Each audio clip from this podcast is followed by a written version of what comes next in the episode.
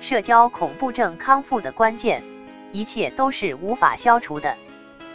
社恐乃是单纯的强迫神经症的一切症状：紧张、斜视、羞怯、脸红、不好的表情、空间恐怖、口吃等等；强迫、焦虑、怕、心因性失眠、疑病、饮食障碍、观念和行为，一切的症状，这些都是无法消除的。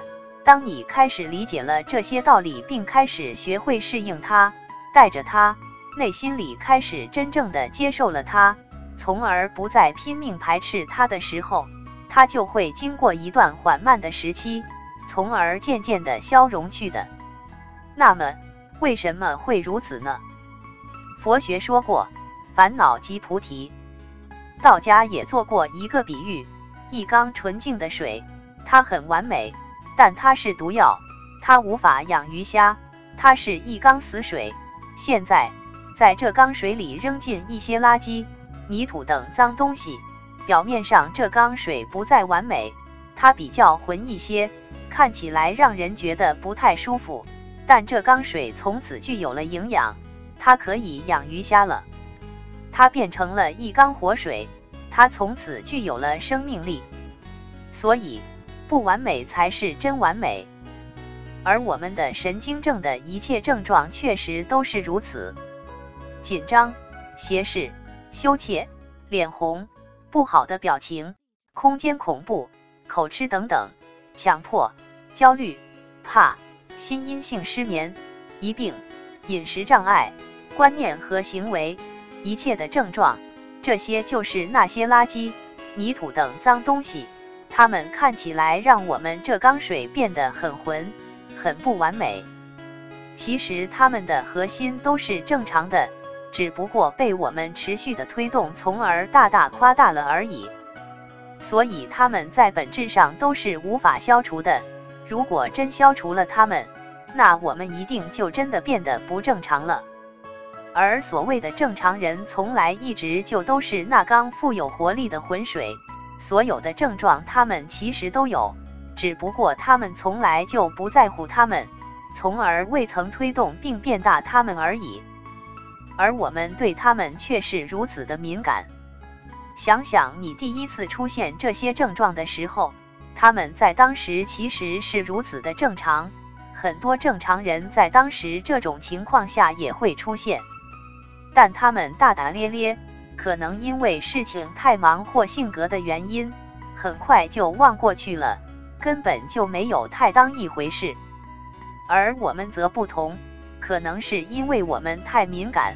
自卑或者是完美主义用错了地方，我们太认真仔细，或者是我们书呆子的环境使我们太过于关注思考，我们从此揪住他不放，认为他不正常，拼命的想抹杀掉他，拼命的想消除掉这种其实是非常正常的东西，结果当然抹杀不掉，这就是冲突和对抗的原始根源和本质。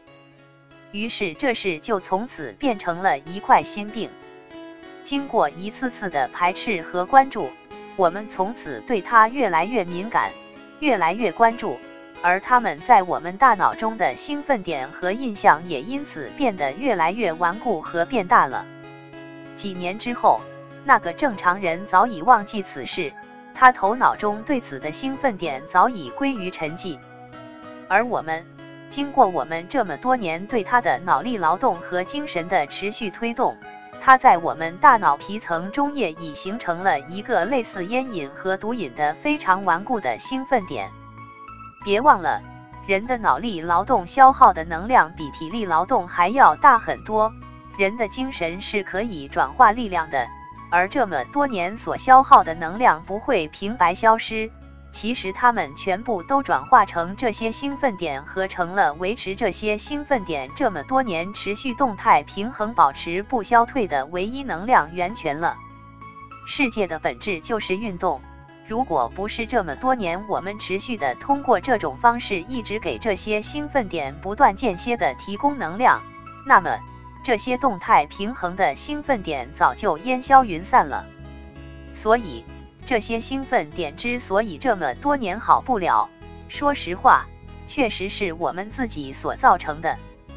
而这些足够强大的兴奋点一旦形成，根据心理对生理的影响，它们又会反过来影响我们外在的言行举止。所以如此恶性循环，这种原本无比正常的现象，就被我们如今通过以上原理，反复错误的无限扩大了。我姑且称其为放大镜原理。也就是说。他们这些症状的核心其实都是正常的，只不过我们通过放大镜现象，从而把其真实的扩大了。这就有点类似于佛学所说的真实的梦。因此，从一开始我们就错了。老子说：“其出弥远，其知弥少。”可以拿来说明这种现象。原来一切都是空。原来我们一直想去除的一切都是正常的，恰恰是因为我们想去除掉这种原来很正常的它，所付出的能量才使它被无限扩大，从而慢慢变得增大到超长的范围的。这真是天下本无事，庸人自扰之。就如哲学的语言，问题是因为解决而存在的，所以也可以这么说。一切神经症都是因治疗而存在的，烦恼原来在本质上都是菩提。我想，所以《金刚经》才会说没有方法可以成佛。如果专门针对症状来解决，一切有为法都需舍弃，因为你本来就是佛，一切都是你的执着心所导致的。本来无一物，何处染尘埃？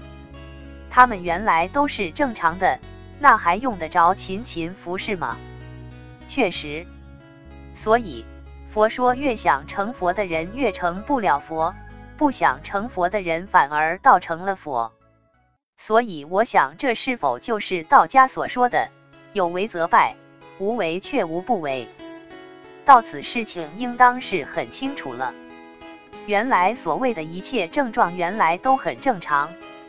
所以，我们这么多年来应当清醒了，一切都是无法消除的，任何方法也没用，不要再去拼命的一再排斥它了，因为你这样做，才是它一直有了能量供应，从而无法消除的真正原因。所以，当你开始理解了这些道理，并开始学会适应它，带着它，内心里开始真正的接受了它。从而不再拼命排斥它的时候，它就会经过一段缓慢的时期，从而渐渐的消融去的。当你确实明白了这些道理，我想你的神经症就已好了一半了。原来一切都是正常的，而正常的事物用得着使用方法消除吗？而以前事情的真相，恰恰就是因为我们一直想着，甚至于着手去消除它，才使得这些兴奋点迟迟无法消退的。我想，这应当就是伟大的森田所告诫我们顺其自然、为所当为的原因。注：表情符号：伤心。近来，我力图抛开懒惰，将我对神经症的理解比较系统些的整理出来。用以抛砖引玉，希望借此可以引出国内更多心理老师的批评与指正，亦希望能够借此文章对广大依然沉睡于神经症的朋友们自救时给予一些启示与帮助吧。首先，需要感谢的是那些众多的先行者，没有他们就没有我的康复，也就不太可能会有今天的这篇文章。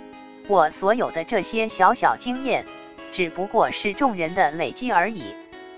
文章只能表达一些共性东西，无法取代真正的治疗。文章中所提及的一些观点，仅仅为本中心的一些小小的建议，贴出仅供大家自救参考。